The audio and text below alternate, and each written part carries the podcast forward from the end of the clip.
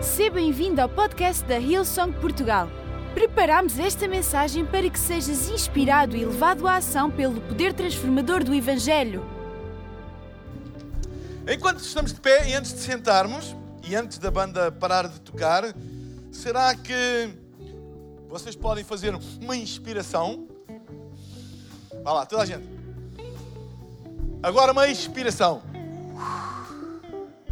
É uma coisa que nós fazemos naturalmente, inspirar e expirar, mas há alturas que a gente precisa de, não é? De inspirar e expirar. Muito obrigado, muito obrigado à banda. Uma salva de palmas a eles e aos cantores também. Podem sentar. E eu pedi para fazerem isso porque o título da minha mensagem hoje é Não sustenhas o fôlego. Respira. Não sustenhas o fogo. Respira. E queria ler duas passagens do livro do profeta Ezequiel, a primeira no capítulo 36 e a segunda no capítulo 37, uma passagem bem conhecida de quem hum, está habituado a ler e a estudar a Bíblia. Mas Ezequiel 36, vamos ler o versículo 34 e 35, diz: A terra arrasada será cultivada, não permanecerá arrasada à vista de todos que, que passarem por ela. Estes dirão: Esta terra que estava arrasada tornou-se como um jardim do Éden. As cidades que jaziam em ruínas, arrasadas e destruídas, agora estão frutificadas e habitadas. Uau, eu gosto desta passagem. Tudo o que é transformar uma coisa que está em ruínas numa coisa uh, com vitalidade, tudo o que seja transformar uh, destruição uh, num jardim, e ainda por cima o jardim do Éden, que é um jardim com ordem divina, não é? Ou seja, a característica, o que difere o jardim do Éden de todos os outros jardins, é que o jardim do Éden tinha uma ordem divina. O que é que distingue um jardim de um matagal? É que as coisas têm uma ordem. Num jardim as coisas têm uma ordem. O Jardim do Éden não é nada mais nem nada menos do que uma mensagem alegórica de como é viver a vida com a ordem divina. Por isso tem este nome de jardim, ou seja, alguma coisa bela, mas com ordem divina Jardim do Éden. Ezequiel capítulo 37, parece que passamos para um, um cenário completamente diferente. Diz: O poder do Senhor desceu sobre mim e fui transportado. O mesmo Ezequiel que teve esta visão das cidades destruídas e da terra devastada, transformada num jardim, diz que o poder do Senhor desceu sobre mim e foi transportado pelo Espírito de Deus, não por nenhum demónio, não por nenhum uh, mau pensamento, mas pelo Espírito de Deus a um vale de ossos secos. Fez-me andar por ali, pelo meio deles. Era uma quantidade enorme de ossos já extremamente ressequidos. É interessante. Foi o Espírito de Deus que o levou a este lugar depois de lhe mostrar uma coisa grande, leva-o a este lugar. Faz-me lembrar Jesus, depois de ter sido batizado e de ouvir a voz de, do Pai vinda dos céus a dizer: Este é o meu filho amado em quem eu tenho prazer, diz que de imediato o Espírito Santo o transportou ao deserto. Esta ambiguidade, esta, estes polos antagónicos, que parece que Deus nos transporta em momentos tão curtos, são base da minha reflexão hoje. Diz a Bíblia e disse-me: Homem mortal, poderão esses ossos tornarem-se novamente em pessoas? Senhor, só tu sabes se isso é possível, respondi. Então mandou que eu profetizasse para aqueles ossos o seguinte: Ossos secos, ouçam a palavra de Deus, porque o Senhor diz-vos, diz-vos assim: Vejam, soprarei sobre vocês e tornarão a viver serão revestidos de carne, de nervos e cobertos com pele. Soprarei sobre vocês e hão de viver e saber que eu sou o Senhor. Falei-lhes, pois, essas palavras da parte de Deus, tal como me disseram, e começou a ouvir-se um ruído por todo o vale, ainda enquanto eu falava. Tudo aquilo se agitava, os ossos juntando-se uns com os outros, de acordo com a estrutura do corpo. Continuei a olhar e vi que se iam revestindo de carne, de nervos, depois cobriram-se de pele. No entanto, faltava-lhes qualquer coisa, vida. Por isso disse-me o Senhor, para mandar vir o Espírito sobre eles, desta maneira. Diz o Senhor Deus: vem dos quatro pontos cardeais ao Espírito e sopra sobre estes corpos inertes para que vivam. Disse então isso mesmo, e os corpos puseram-se a mexer com vida. Levantaram-se e faziam um exército imenso de gente. Duas passagens uh, antagónicas, em polos distintos. Uma onde Deus, o Espírito de Deus o leva a ver uma visão fantástica. Coisas destruídas transformam-se em fortalezas, em cidades construídas e habitadas de gente. Terras devastadas transformam-se no jardim com a ordem divina, no jardim do Éden. E no fundo Deus estava a dizer: é isto que eu vou fazer com Israel. Israel estava numa situação muito complicada por causa das suas más decisões e do pecado do povo.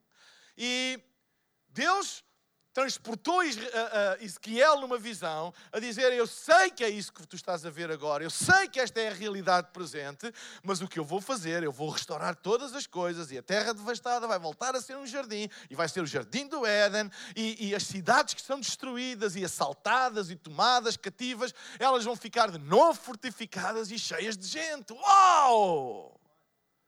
Que, que, que visão fantástica! A última coisa que eu creio que Ezequiel esperava é que o que viesse a seguir foi que o Espírito de Deus, fosse que o Espírito de Deus o transportasse a um vale de ossos secos. Quer dizer, depois de um momento tão bom, depois de uma visão fantástica, depois de eu estar tão animado com aquilo que Deus mostrou, primeira experiência, o Espírito de Deus transportou a um vale de ossos secos, a um cemitério não é propriamente o lugar que nós pensamos ser o nosso primeiro passo a seguir a ter uma revelação destas. De certeza absoluta. Mas sabem, eu creio que há uma lição muito grande aqui nesta conjugação do capítulo 36 e do capítulo 37 de Ezequiel, que Deus está a estabelecer um padrão. E esse padrão tem a ver com quando Deus nos mostra alguma coisa, quando Deus mostra aquilo que Ele quer fazer, existe um processo. Existe um processo. E esse processo muitas vezes tem que começar por aquilo que está morto, por aquilo que está estragado. Não é? Deus mostra e a seguir fica tudo bem. E a seguir está tudo ok. No fundo, ele mostrou a Ezequiel o que é que iria acontecer e a seguir levou ao pior daquilo que existia.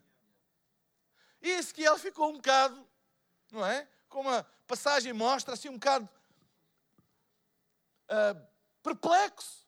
Como é que é possível passar de uma situação de quase, desculpem a expressão, êxtase, para uma miséria daquelas? Não sei se alguma vez vocês já se sentiram assim na vossa vida. Terem um momento tão bom e, e, a gente sair tão animados de um sítio, de uma visão, de, um, de, uma experiência, de uma palavra, de uma reunião, de uma conferência, de uma conversa. E a primeira coisa que a gente experimenta quando sai é exatamente o oposto. Às vezes até vamos com aquela expectativa, a minha vida agora é que vai mudar e as coisas agora vão andar para a frente e aquilo vai mudar. E a primeira, a primeira experiência que a gente tem é exatamente o oposto. Quantas vezes é aí que a gente perde a nossa fé e baixa os nossos braços, porque há um fosso tão grande entre aquilo que nós visualizamos e sentimos no nosso coração e aquilo que nós acabamos de experimentar.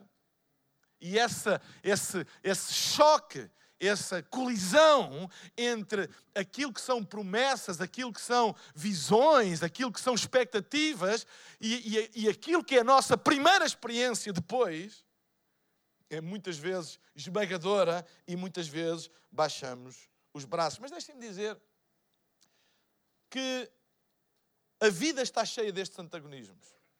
Se tu pensas que a tua vida vai ser uma, uma, uma reta ou, ou, uma curva linear ou, ou, ou, alguma coisa sempre previsível, agora é sempre a andar, é sempre para a frente, é sempre a crescer, é sempre Deus a abençoar e portas a abrirem. Se tu pensas que a vida é assim, tu estás a planear para o desânimo. Porque a vida não é assim. O facto de tu teres um potencial e de tu teres uma promessa de Deus não te isenta de tu teres que lidar com os desafios e com os cemitérios da vida. Aliás, Deus tem um grande propósito para ti e para mim no meio desses cemitérios da vida.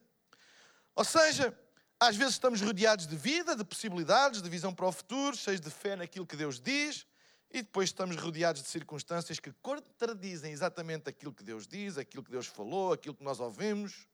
Mas Deus, através do capítulo 37, mostrou a Ezequiel como é que o capítulo 36 podia acontecer. A grande lição de como fazer isso acontecer não está no capítulo 36, está no capítulo 37. Às vezes os nossos cemitérios são os locais onde nós temos oportunidade de experimentar como Deus trabalha nas nossas vidas. E é interessante que quando o Espírito de Deus, porque a Bíblia é bem clara, diz que foi o Espírito de Deus que o transportou ao vale, ao cemitério, ao vale dos ossos secos, como vocês quiserem chamar.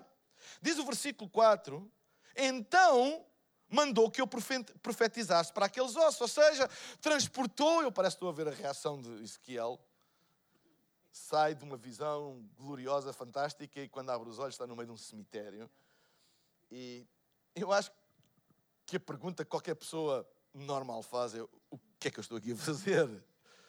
Não há nada de vida aqui, não, não, não, não há nada que indique nada daquilo que eu acabei de ver. Mas o versículo 4 diz: Então mandou, o Espírito de Deus mandou, que eu profetizasse, que eu falasse àqueles ossos. Nós fomos chamados para fazer uma ponte entre jardins e cemitérios. Nós fomos chamados para fazer uma ponte entre aquilo que nós sabemos ser o plano e o propósito de Deus e aquilo que nós chamamos de realidade. E no fundo, a maneira como nós fazemos essa ponte é mesmo quando estamos no meio daquilo que nós gostaríamos ver mudar, continuar a falar aquilo que nós acreditamos e diz: profetiza para estes ossos.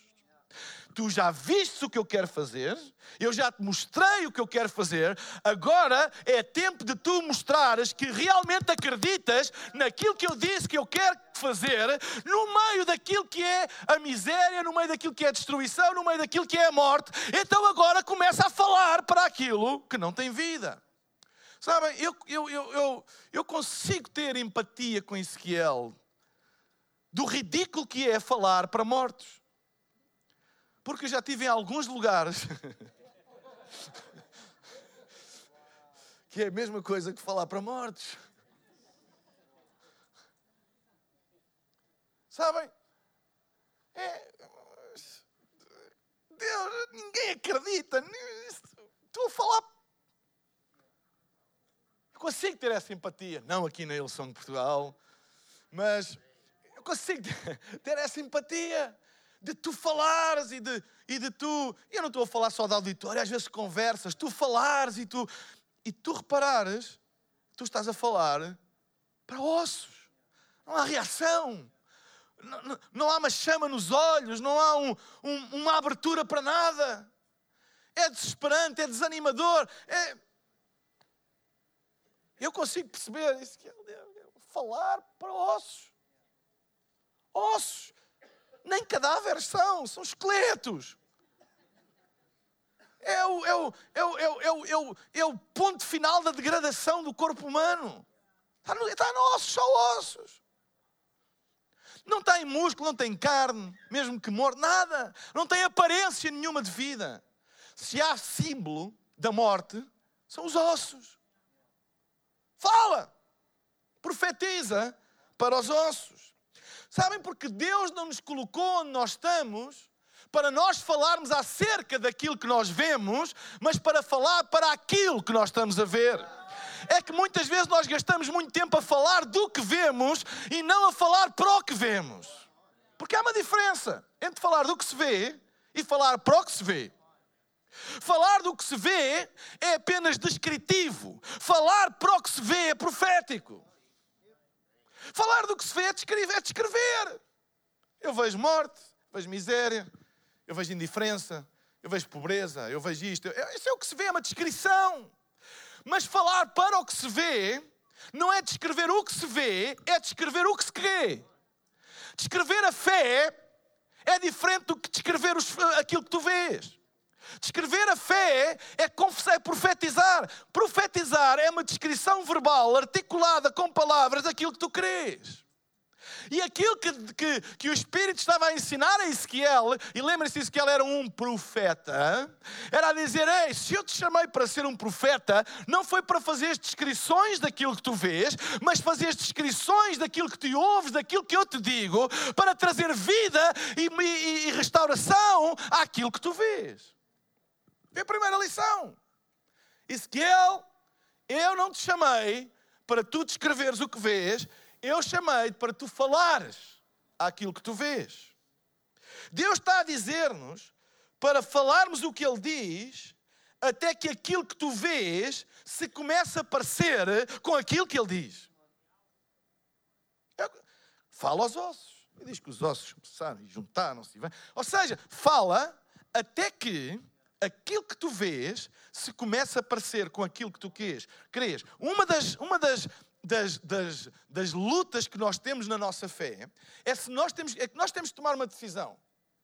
Ou tu permaneces naquilo que tu crês, até que aquilo que tu vês começa a ser parecido com aquilo que tu crês, ou então aquilo que tu crês começa a ser parecido com aquilo que tu vês.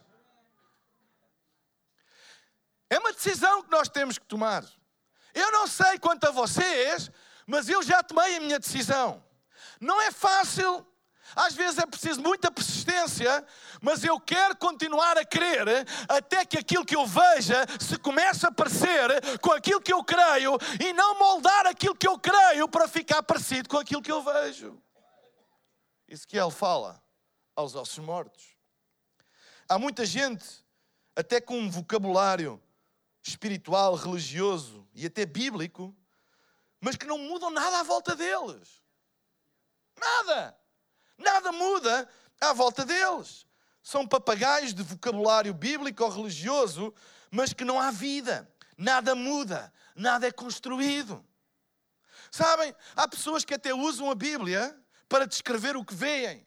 Mas nós não devemos usar a Bíblia para descrever o que nós vemos. Eu, as pessoas, eu não estou aqui a entrar em polémicas, pessoas que agarram a Bíblia e Deus estão a ver. Ainda ontem ouvi furacão em Portugal, isto é um sinal dos últimos tempos, e foram buscar a Bíblia para descrever aquilo que vem. Ei, não uses a Bíblia para fazer uma descrição daquilo que tu estás a ver. Usa a palavra de Deus para trazer uma transformação àquilo que tu estás a ver. Vejam bem, tanta iniquidade, vejam bem, tanto pecado, a Bíblia diz, e, e usam a Bíblia para dar força àquilo que eles estão a ver. Onde é que está a igreja que se levanta para proclamar a palavra de Deus, não para trazer força àquilo que a gente está a ver, mas para trazer transformação àquilo que nós estamos a ver? Fala aos ossos secos. E a pergunta é: estás tu a mudar aquilo que te rodeia ou aquilo que te rodeia está a mudar-te a ti? Essa é a pergunta. Estás tu a mudar aquilo que te rodeia ou aquilo que te rodeia está a mudar-te e a ti? Sim, porque todos nós estamos rodeados de ossos mortos. Não há ninguém que não esteja rodeado de ossos mortos. Coisas que não funcionam bem disfunções na nossa vida, na vida daqueles que estão à nossa volta. Mas vais ser tu alguém que descreve isso e usa como uma desculpa para não avançar? Ou vais ser um profeta e vais avançar e vais mudar aquilo que te rodeia? Passamos tempo demais a ouvir-nos, a nós próprios, e pouco tempo a falar para nós próprios. Às vezes ouvimos-nos demais e falamos pouco para nós próprios. Às vezes temos que falar para nós próprios. Às vezes temos que nos repreender a nós próprios. Às vezes temos que dizer para a nossa voz interior se calar e começarmos a falar aquilo que nós acreditamos. Passamos muito tempo a ouvir-nos a nós próprios e pouco tempo a falar para nós próprios. Ezequiel fala aos ossos mortos. Versículo 3 diz o seguinte: Quando Deus e o Espírito de Deus o levou àquele vale, àquele cemitério, Deus faz-lhe uma pergunta. E diz assim: Homem mortal, poderão esses ossos tornarem-se novamente em pessoas? É interessante que Deus trata o profeta de acordo com a sua mortalidade e diz, por outras palavras, Será que alguém que um dia vai ser assim? Será que tu podes trazer vida àquilo que tu estás a ver? Será que alguém que um dia se vai. Será que alguém que é um deles pode trazer vida? E reparem na resposta de Ezequiel. Ele diz: Senhor, só tu sabes se isso é possível. Foi uma resposta politicamente correta. Homem mortal, será que, será que poderão estes ossos tornarem-se novamente em pessoas? E ele diz: Senhor, estás a fazer a pergunta, o que ele está a dizer é a pessoa errada. Só tu é que podes responder a isso. Eu não. Sabem, a maioria de nós não duvida que Deus pode fazer. A nossa dúvida está em que Deus possa fazer através de nós. Ninguém duvida que Deus pode fazer. As nossas grandes dúvidas é se Deus pode fazer através destes ossos. Desses ossos. Será que Deus pode usar estes ossos? Será que Deus pode usar. A gente tem teoria, acredita que Deus pode todas as coisas. Há aqui alguém que não acredita que Deus pode fazer todas as coisas. Esse não é o problema. O nosso problema é acreditar que estes ossos mortais podem ser usados por Deus para fazer uma coisa que vai além da nossa mortalidade, da nossa um, um, de sermos finitos, de sermos limitados, fazer alguma coisa além das nossas limitações e constrangimentos pessoais. Essa é a nossa dúvida. É aí que nós temos dúvidas. Será que Deus me pode usar a mim? Então eu tenho isto, tenho aquilo, eu conheço meus defeitos. Será que? Essa é a grande questão. Não é de Deus que duvidamos, mas de nós, destes ossos de que por nós possa acontecer alguma coisa.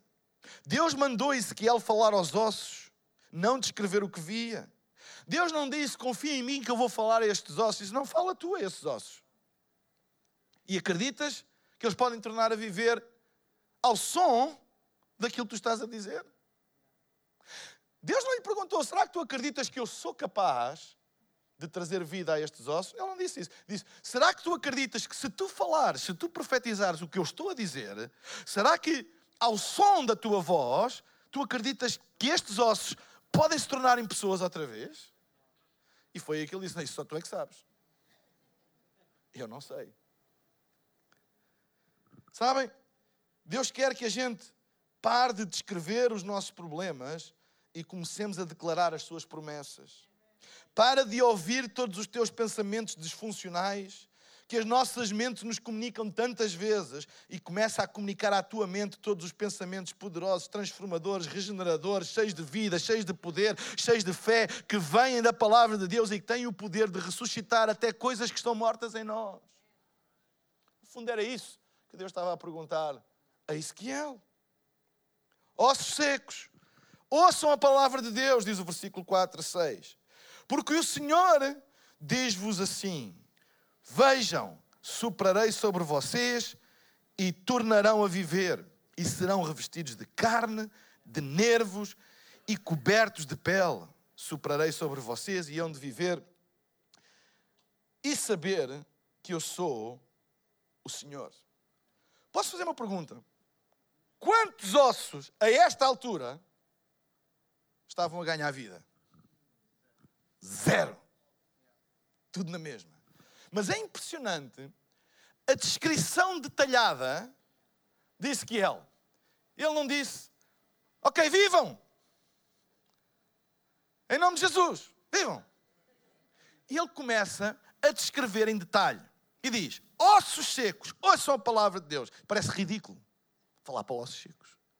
Agora mais ridículo parece. Porque o Senhor diz-vos assim: vejam, vejam, ossos secos, vejam. Reparem o detalhe, vejam. Soprarei sobre vocês, como se eles estivessem todos com atenção a olhar para o profeta. Soprarei sobre vocês o discurso e tornarão a viver. E serão revestidos de carne. Olha, olha o detalhe, imaginação do profeta. De nervos e cobertos de pele depois soprarei sobre vocês e hão de viver e saber que eu sou o Senhor. É interessante perceber como Ezequiel descreve o milagre com tanto detalhe. Tanto detalhe, ao ponto de parecer que ele está a ter uma conversa de malucos. Falar para ossos, Vejam, olhem para mim, só falta dizer ponham-se de pé, batam palmas, sentem, agora vamos cantar. Parece que Ezequiel está a fazer DMC de uma reunião da Hillsong. Vejam, vai ser assim. Vocês vão se juntar uns aos outros, depois vai, vão vir a, vai vir a carne, e depois vão os nervos, e depois eu vou soprar, e vem a vida, o detalhe, a imaginação deste homem. Fantástico! Vejam como Ezequiel usa a imaginação para trazer vida. Não usa a tua imaginação para a morte, usa a imaginação para a vida.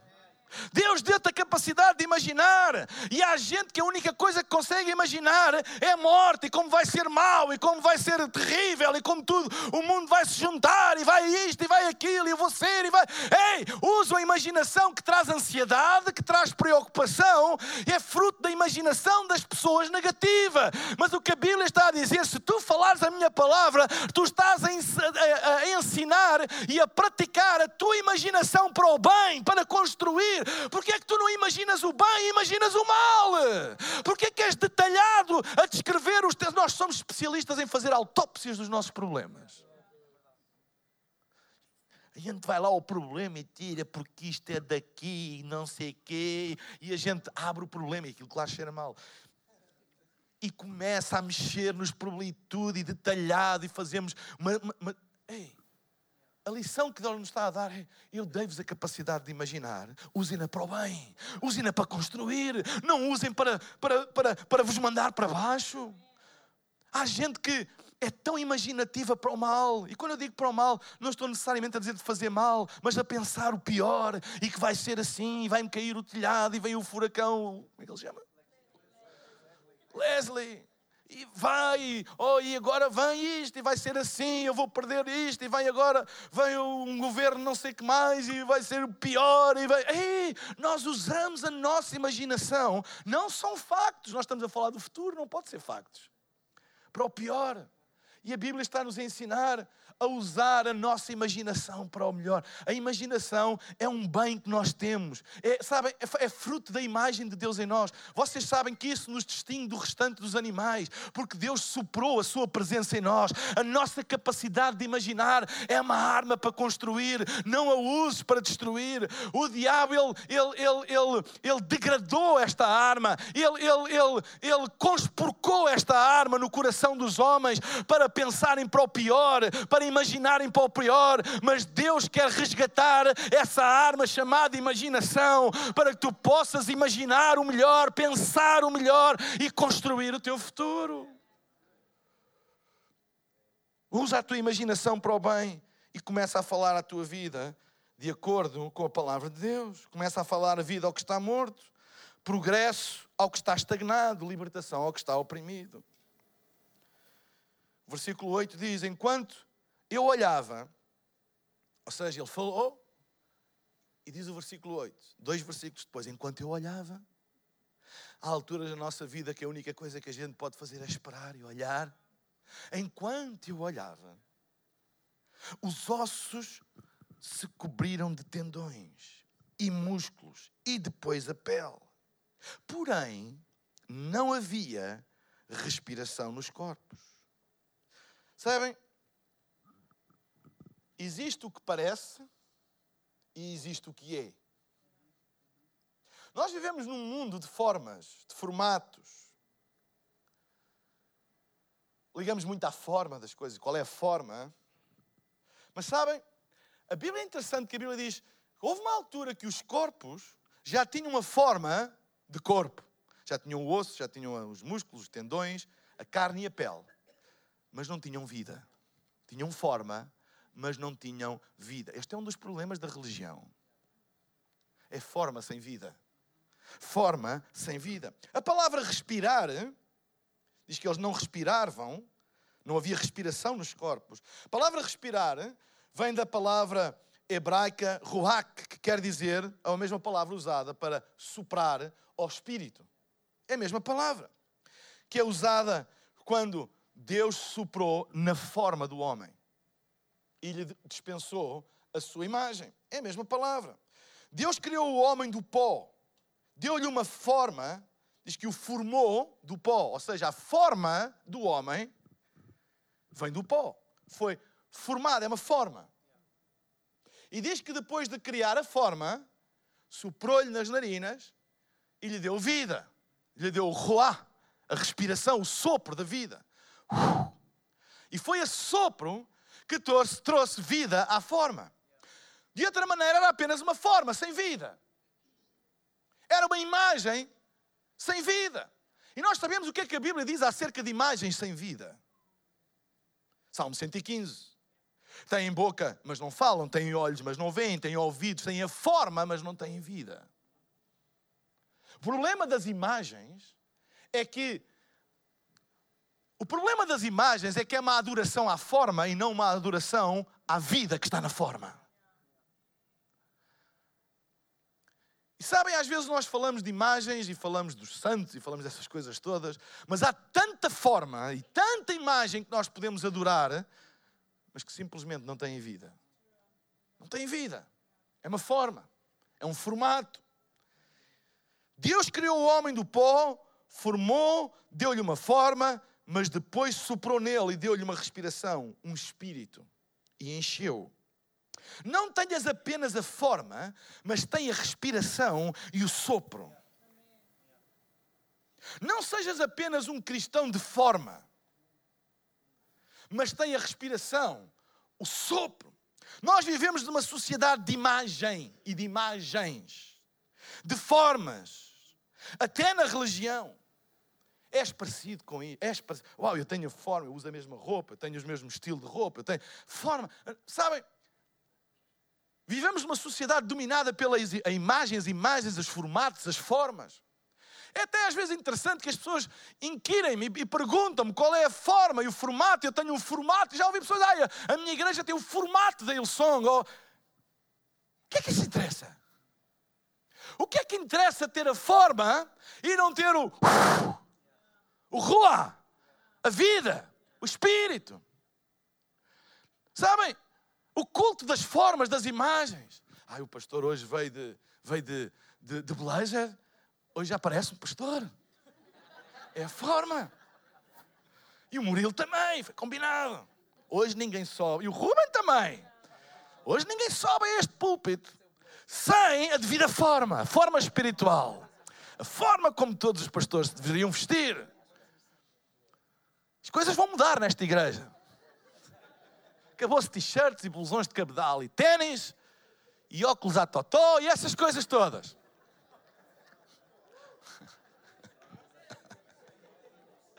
formas e nós olhamos para as formas e pensamos que está nas formas e, e, se eu, e se eu puser o meu fatinho e a minha gravata, então eu tenho credibilidade. Ou se eu tatuar os meus braços e usar umas Chelsea boots ou uns ténis da moda e umas calças que me faz parecer que eu tenho umas perninhas de alicate.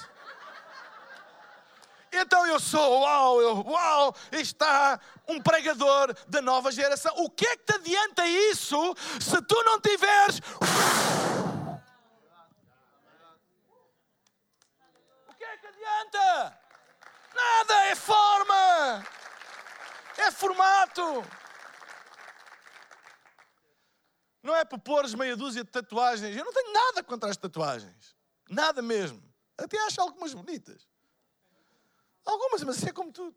É como a roupa. Ei, o que é que te adianta pôr umas tatuagens como o Carlente? Se tu não tens o. É a forma. Ao vestires-te como o T.D. Jakes. Se não tem. Forma. Sabem? Nós vivemos numa sociedade das formas e, e, e, e dogmatizamos as formas e, temos os nossos ídolos que são. Nós idolatramos as formas. Mas a adoração põe de lado as formas e liga só o Espírito. Aquilo que Deus está a soprar. Que tu possas ansiar não as formas, mas o sopro de Deus. Porque estes corpos pareciam que já eram corpos, mas faltava-lhes o fator vida. Não tinham a respiração. Sabem? E este é um problema dos dias de hoje. E que eu quero, quer novas, quer velhas gerações, pessoas mais novas ou pessoas mais velhas, que isso nunca seja um problema para nós. Eu não quero saber da forma, eu quero saber do ruá, do Espírito, do sopro de Deus. Será que Deus está a soprar? Eu não quero saber se Engan Free pulos que nem uns malucos e que falam. Eu não quero saber, será que Deus está a soprar naquela geração? Isso é o que eu quero saber. Eu não quero saber se pessoas de idade usam gravata, mas se Deus sopra na vida deles e eles são exemplos e referências do que é ser um cristão e viver uma vida digna e uma vida de acordo com a palavra de Deus, Olha para eles! Vocês entendem o que eu estou a dizer? Não é a forma, mas é o sopro. Versículo 9: Por isso disse-me que mandasse vir o Espírito sobre eles. Assim, diz o Senhor Deus: vem dos quatro pontos cardeais. Quem é que sabe o que, é que são os quatro pontos cardeais? Norte, Sul, Este, Oeste vem dos quatro pontos cardeais ao Espírito e sopra sobre estes corpos inertes para que vivam. Ah, eu quero fazer esta declaração. Vem Espírito nos quatro pontos cardeais e sopra sobre estes corpos, sobre estas formas inertes que apenas têm a imagem e aparência, mas não têm. Sopra. Igreja é acerca de sopro, não é acerca de forma. Eu vou dizer outra vez até que tu acredites. A igreja não é acerca de forma, é acerca de sopro. E Deus pode soprar, a Bíblia diz: o vento sopra onde quer. Deus pode soprar em qualquer forma e trazer-lhe vida. E trazer-lhe vida. Tu não vieste aqui hoje pela forma, para dizeres que vens à igreja, para cumprires uma obrigação, mas para receberes o sopro de Deus. Não é para parecer o que quer que seja. Muitos estão a lutar por respirar. A vida está a sufocar-vos. Sufocar-vos. Está difícil aguentar, é difícil respirar. Quantas pessoas às vezes passam pela vida, parece tão difícil a gente conseguir respirar neste mundo só de imagem, de aparências e de faz de conta e que em vez de nos ajudar e nos libertar, sufoca-nos porque temos que manter a aparência e a imagem. E está difícil respirar, mas tu hoje não viestes aqui para manter uma aparência e uma imagem, mas para que possas respirar o sopro e a vida que Deus sopra neste lugar.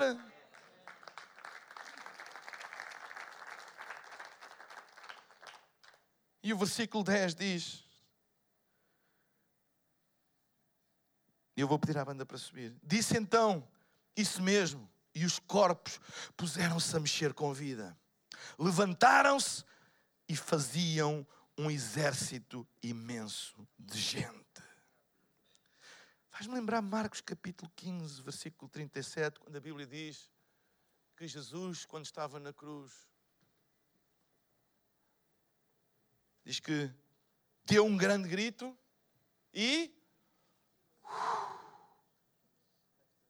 expirou. A vida saiu dele.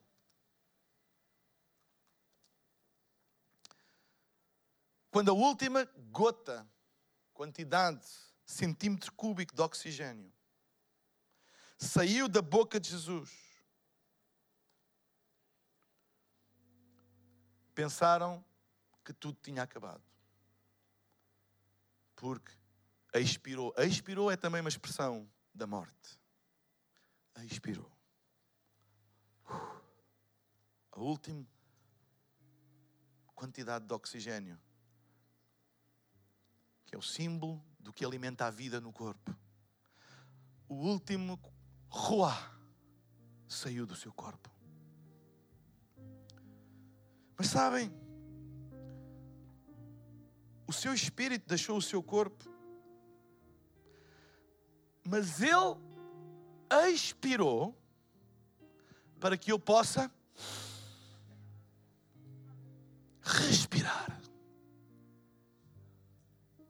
A expiração dele é a minha respiração. Pela sua morte, eu encontrei vida.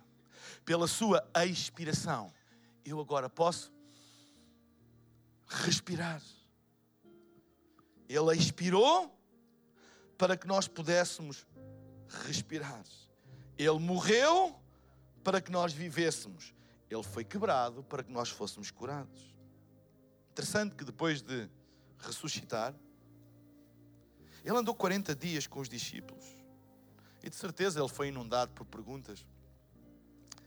E a mais comum, de certeza que foi: como é que vai ser agora? Como é que vai ser agora? Vais-te embora? Voltas? Ficas? O que fazemos? Quando Jesus disse: Eu vou, mas eu não vos deixarei sozinhos. Não esperem por mim. Eu vou enviar o meu. Eu não expirei sem propósito. A minha expiração vai ser a vossa respiração.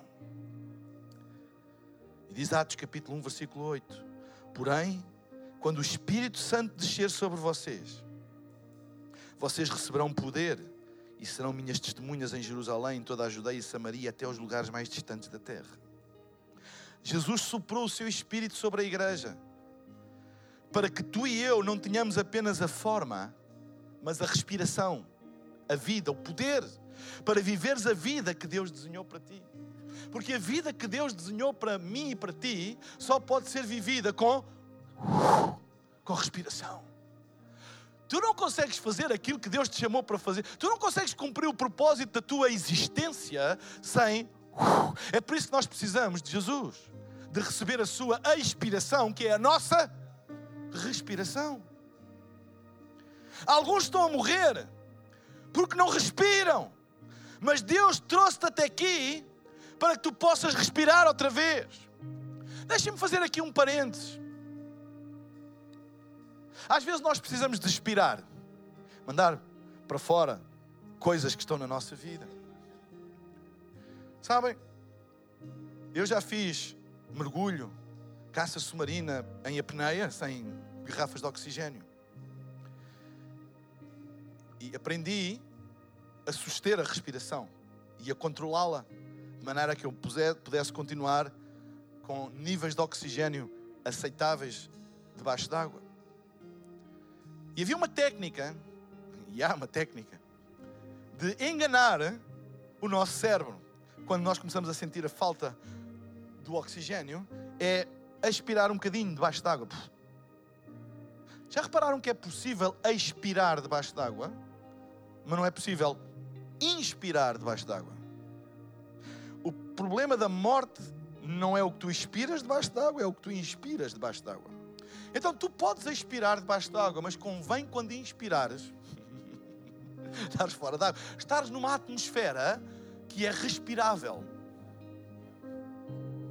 Deixa-me dizer-te, tu até podes sentir muito alívio em desabafares em certas pessoas, em certos ambientes, porque traz alívio. E quando se tem falta de oxigênio, há uma certa sensação de alívio, há um engano na nossa mente. Há, há, isto é científico, estás e fazes apenas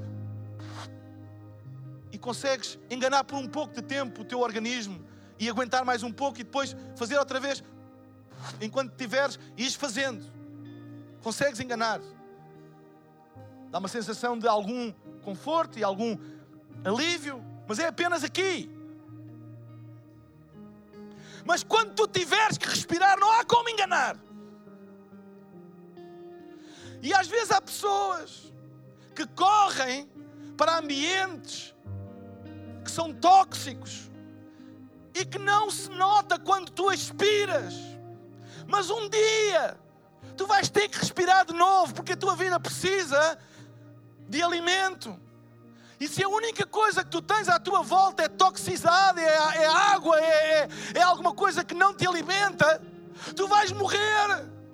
É por isso que a Bíblia diz que aqueles que estão plantados na casa do Senhor florescerão. Se há lugar onde tu podes desabafar, é na casa de Deus, mas fica plantado, porque tu um dia vais precisar de, de respirar e não tens onde respirar.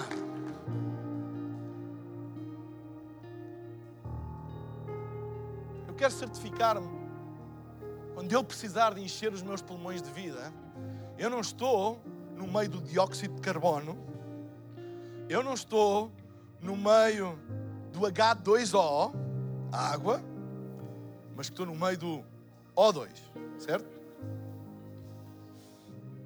Eu quero estar num sítio onde aquilo que é soprado não são toxinas, não são mágoas, não são ah, ah, as nossas cicatrizes, as nossas frustrações, mas que aquilo que é soprado sobre nós seja a palavra de Deus, o Espírito de Deus, para que no dia em que eu preciso de respirar, o ambiente é O2, rua.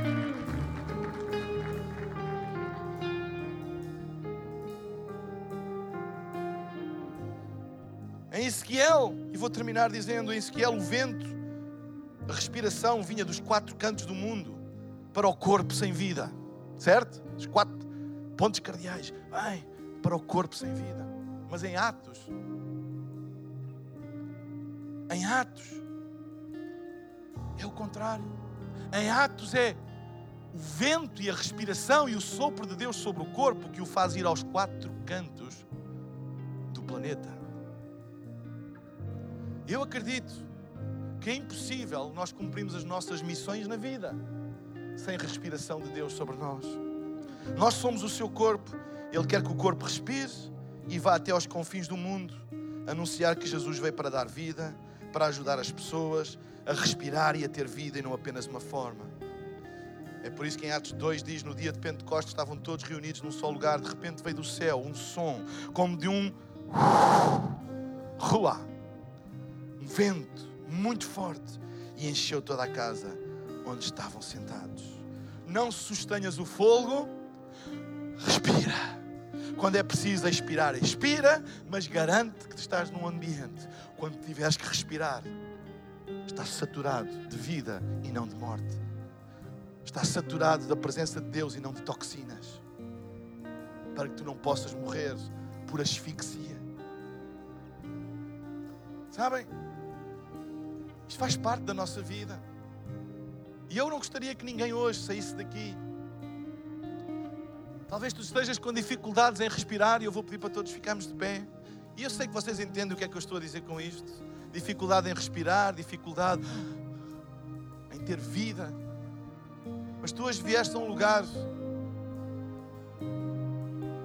E a igreja não é local para descrição e autópsia de problemas igreja é um local profético onde se fala a vida de Deus para dar esperança às pessoas, para dar esperança a mim, para dar esperança a ti. Nós precisamos vir e ouvir para lidarmos com os nossos constrangimentos, para lidarmos com os nossos ossos, para lidarmos com as nossas mortes, para lidarmos com aquilo que não está bem à nossa volta, na nossa vida. Nós precisamos deste sopro, nós não precisamos de nada que nos mande mais para baixo, nós não precisamos de uma descrição da morte, nós não precisamos de uma descrição daquilo que está mal, nós precisamos um pouco de oxigênio, um pouco de vida que nos ajuda a respirar quando as coisas estão pesadas, quando nós não aguentamos mais, quando nós dizemos eu não aguento mais, eu estou a sufocar. Nós precisamos de um pouco de vida, do sopro de Deus. Tu não vieste aqui hoje para seres acusado, para te apontarem o dedo. Tu vieste aqui hoje para respirares o ambiente da presença de Deus e poder